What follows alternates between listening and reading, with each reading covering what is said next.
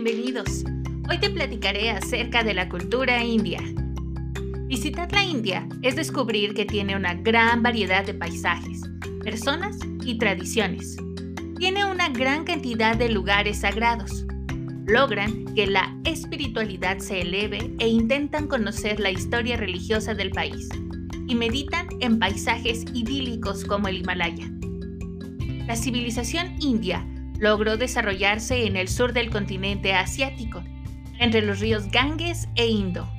Su territorio se extiende en las montañas del Himalaya y sus alrededores. Tiene un clima gélido e inexplorable por el humano.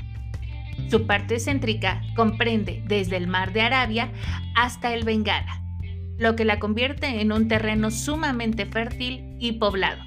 En su origen, los hindúes no lograron conformar una nación única y sólida, sino que eran un conjunto de pueblos independientes y tenían tres entidades principales. El rey gobernaba de manera absoluta y tenía su origen divino.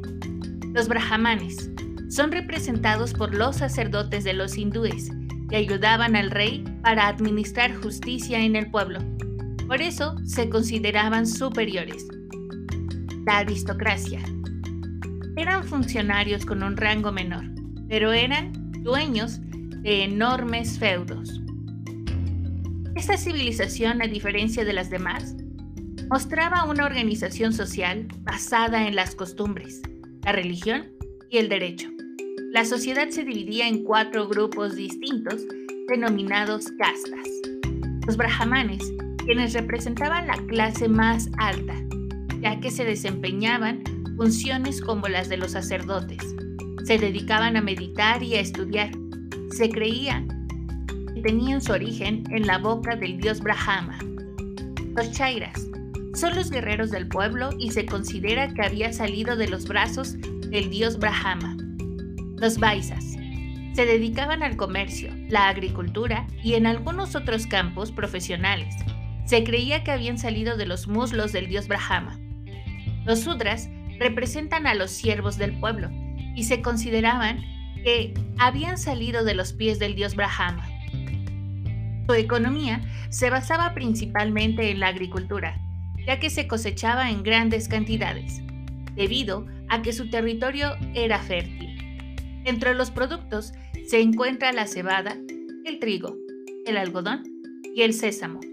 Después se dedicaron a criar cabras, camellos y búfalos además de desarrollar la alfarería en materiales como el cobre, el bronce, estaño y el plomo. La India se caracteriza por ser un lugar religioso, espiritual y sagrado. Originalmente existieron dos religiones principales para los hindúes. El brahmanismo es una religión monoteísta y fue la primera entre los hindúes, y se basaba en la adoración del dios supremo Brahma, quien es considerado como el creador de todas las cosas, incluidos los demás dioses, los seres vivos y el alma. El budismo tiene su inicio en el siglo VI a.C. Esta doctrina tiene al personaje llamado Siddhartha. Este principio se convirtió en una creencia firme, por lo que adoptó el nombre de Buda, quien se dedicó a predicar contra el brahmanismo. Consideraba que se debía condenar al racismo y la diferencia social. Su creencia afirma que se puede guiar al nirvana o al paraíso a través del amor, el bien, la claridad y las buenas virtudes. Su diversidad cultural y su existencia milenaria permitió que los hindúes aportaran lo siguiente. Implementaron el uso del cero como parte de los números, al igual que los mayas. Además, desarrollaron el álgebra, la medicina tradicional hindú aportó sistemas y procedimientos que son útiles en nuestro tiempo. La civilización india se caracterizó por edificar y diseñar impresionantes y monumentales templos y palacios como el Taj Mahal, considerada como una de las maravillas del mundo.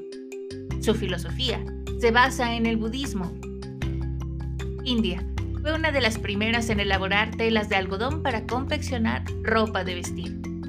Las especias son una característica importante de los hindúes y la adoptaron otras culturas. Es espero que este podcast sea de gran utilidad. Si te gusta, lo puedes compartir con alguien más. Nos vemos la próxima. Chao.